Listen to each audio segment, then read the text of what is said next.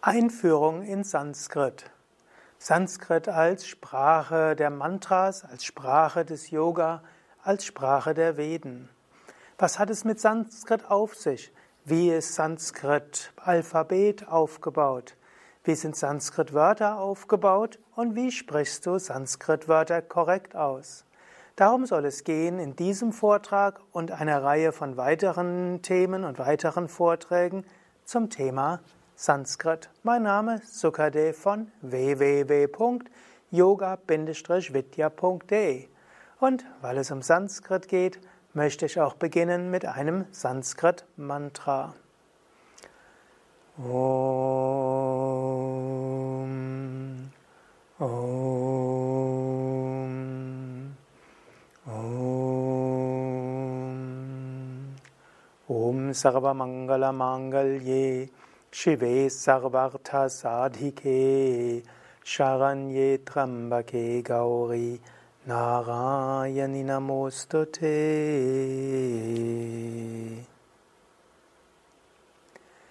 Sanskrit, eine uralte Sprache. Sanskrit ist vielleicht die älteste Sprache, die heute noch verwendet wird. Sie ist mindestens dreieinhalbtausend Jahre alt, eventuell noch einige tausend Jahre älter. Das Wort Sanskrit heißt wohlgeformt. San heißt zusammen, Krita heißt geformt, Sanskrit die geformte, aber insbesondere die wohlgeformte. Sanskrit gehört zu den sogenannten indoeuropäischen Sprachen. Andere indoeuropäische Sprachen sind zum Beispiel das Persische, Russisch, Polnisch, Deutsch, Französisch, Englisch, und Italienisch, Spanisch und so weiter. Also es ist eine ähnliche Sprachfamilie und im 19. Jahrhundert hatten einige Indologen sogar gedacht, dass alle indoeuropäische Sprachen vom Sanskrit abstammen, weil Sanskrit die älteste dieser Sprachen ist. Aber es, für uns ist wichtig, Sanskrit die Sprache des Yoga. Sanskrit gilt als heilige Sprache also als eine Sprache, deren Kenntnis nicht nur hilft zu kommunizieren, sondern Sanskrit will einem dazu helfen, spirituelle Erfahrungen zu machen, letztlich zu Gott zu kommen. Sanskrit-Wörter haben eine eigene Kraft und eine eigene Macht. Es gibt sogar die Theorie, dass die Sanskrit-Sprache enthüllt worden ist großen Rishis die in tiefer Meditation waren. In der Meditation haben sie Mantras gehört und aus den Mantras hat sich die Sprache entwickelt. Die, das Sanskrit ist die Sprache der Veden. Die Veden gelten als heilige Schrift und zwar aus zwei Gründen.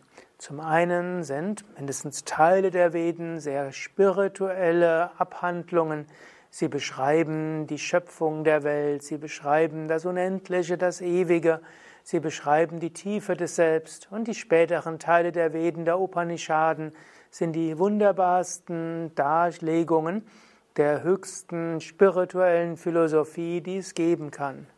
Es gibt auch Teile der Veden, die vielleicht von ihrem Inhalt her nicht so besonders schön sind. Das steht auf einem anderen Blatt. Aber wofür die Veden noch besonders wichtig sind, ist für die Rezitation. Die Veden sind, gelten selbst als Ansammlung von Mantras.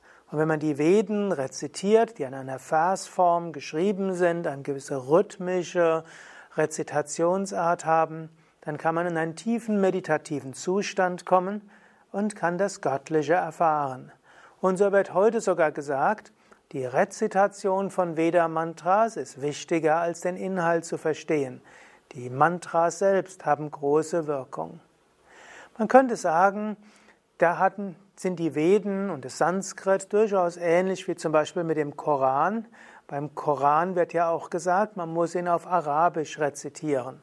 Man kann ihn übersetzen, aber die Rezitation des Koran in der arabischen Sprache soll auch an sich eine Wirkung haben.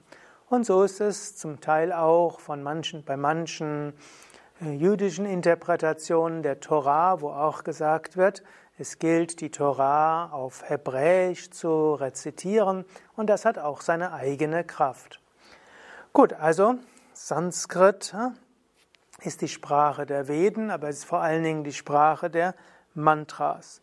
Und wenn man sich im Sanskrit etwas auskennt, dann kann man auch die Mantras gut aussprechen.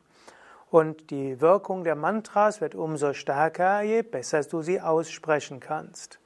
Natürlich, wenn du mehr über Sanskrit weißt, dann verstehst du auch die indischen Schriften, die ja, und die Yoga-Schriften, die ja meistens auf Sanskrit abgefasst sind. Manche Kirtans und Bhajans sind auch in moderneren indischen Sprachen wie Hindi oder auch Braj oder Avadi.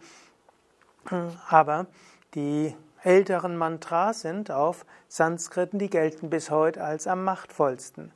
Und die großen indischen Schriften, nicht nur die Veden und die Upanishaden, sondern auch Bhagavad Gita, Hatha Yoga, Pradipika, Yoga Sutra, wie auch die Werke von Shankaracharya, sind natürlich alle auf Sanskrit abgefasst. Und das Sanskrit ist eine sehr vielschichtige und vieldeutige Sprache.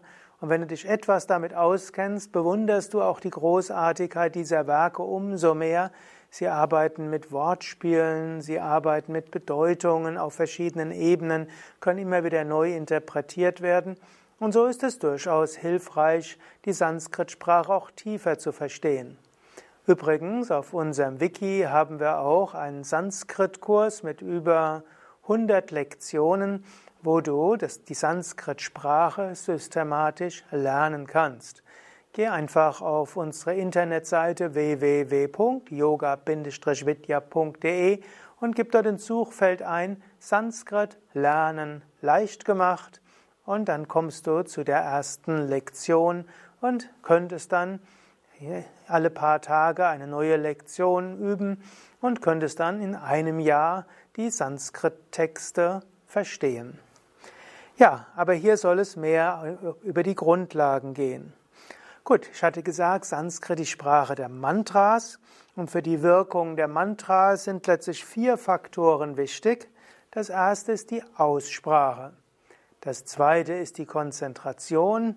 Das dritte ist die Hingabe. Und das vierte ist die gewisse Shakti. Und da gibt es die Sadhana Shakti, die Guru Shakti und die Ishvara Shakti, auch Kripa Shakti genannt. Je nachdem, wie viel äh, Yoga-Praxis du schon hast, umso mehr Sadhana Shakti hast du angehäuft. Und je mehr Sadhana Shakti du angehäuft hast, umso stärker wirkt ein Mantra.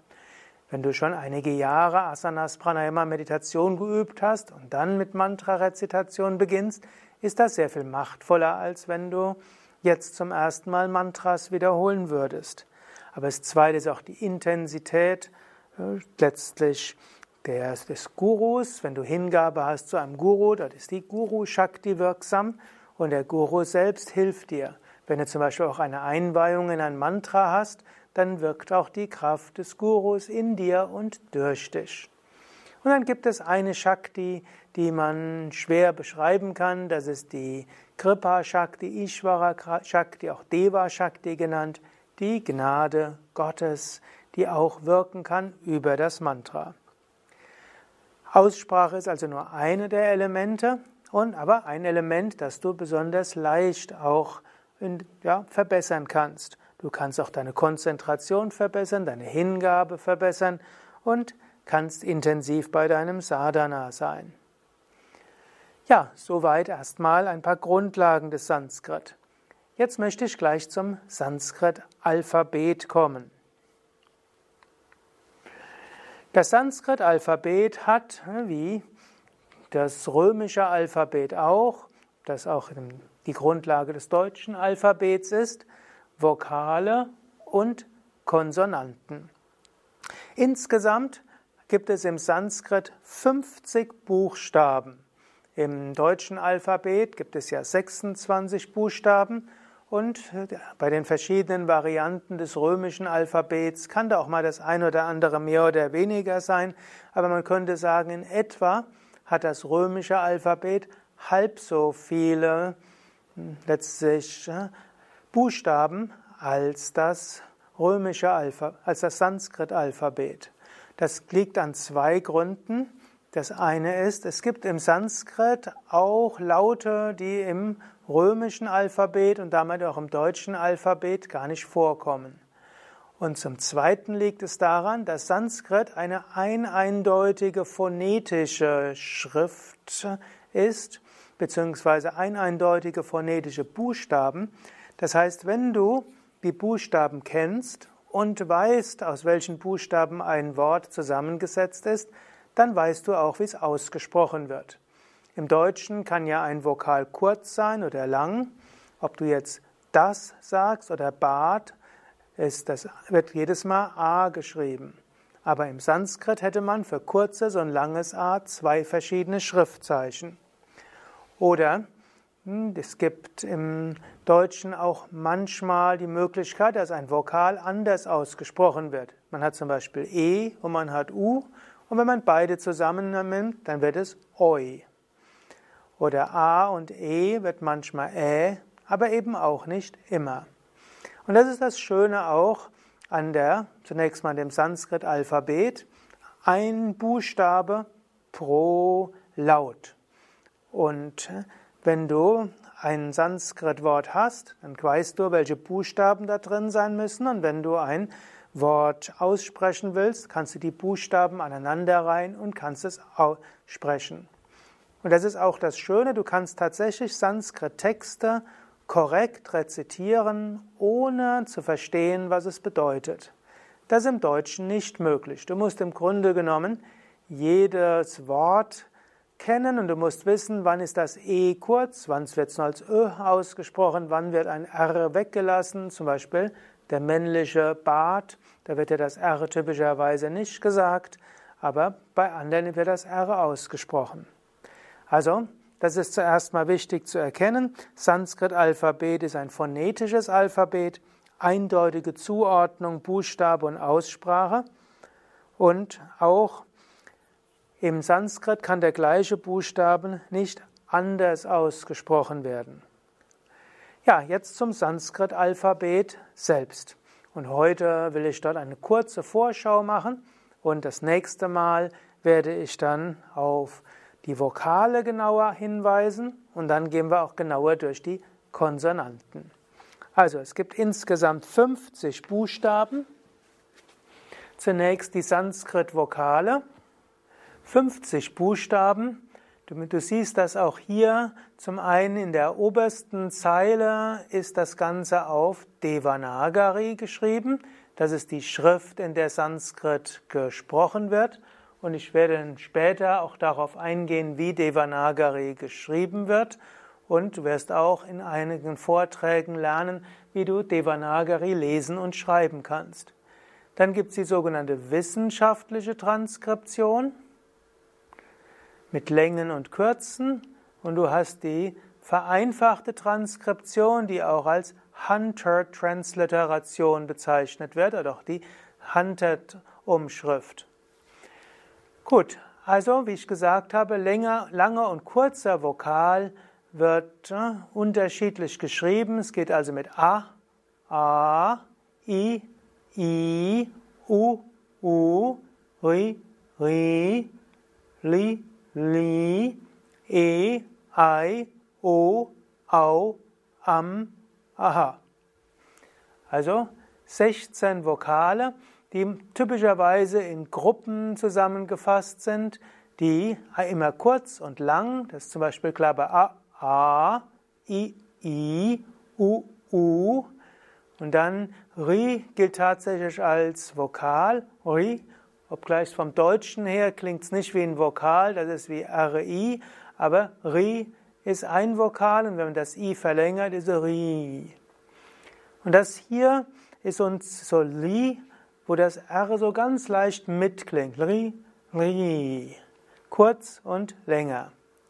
Dann folgt E und die Verlängerung des E ist I. E, I. Und O und die Verlängerung des O ist Au. Also E, I, O, Au. Und dann gibt es noch die zwei, die manchmal als Vokal mitgezählt werden und manchmal gesagt wird, das sind keine eigenen Vokale, das ist Am und A. Am und A. Okay, noch was du dort sehen kannst. Von hier bis hier wird der Mund immer weiter zu. Wenn du zum Beispiel den Mund aufmachst, dann kommt A. Und dann als nächstes A, A. Mund ein bisschen weiter zu, I, I. Mund noch etwas weiter zu, U, U. Und dann folgt Ri, Ri. Der, das Ri wird gemacht, indem du die Zunge oben an den Gaumen nimmst und dann ist ein Zungen-R und dieses Zungen-R ist dann eben in der Mitte des Gaumens. Also wenn man ganz von hinten beginnt, A, A, I, I, U, U und dann die Zunge Mitte des Gaumens, dann bist du in der Mitte, Ri, Ri und dann folgt der Zunge etwas weiter vorne, Li, Li und dann noch weiter E, Ei und dann O, Au und dann Am, da ist der Mund ganz zu. Hm. Und dann, was praktisch vor dem Mund ist, ist A. Also kannst du nochmal das mitmachen. Das heißt jetzt tatsächlich am klügsten, du machst mit. A, A, A, A, I, I, U, U, Ri, Ri, Li, Li, E, I, O, Au, Am, Aha. Gut, vielleicht noch etwas zur Aussprache von diesem Ri, Ri, Ri. Ich muss hier zugeben, ich spreche es nicht ganz korrekt aus, weil ich es nicht hinkriege, dieses Zungen-R. Es gibt andere Videos, hm, wo du das genauer lernen kannst. Wir haben ja auch eine Indologin, einen Sanskritologen und wir haben eine Reihe, die hier ein gutes Training haben, wo du auch hören kannst, wie das R richtig sich ausspricht. Also Ri, Ri, da ist also das Zungen-R und das ist Li, Li, E, I, O, Au, Am, Aha.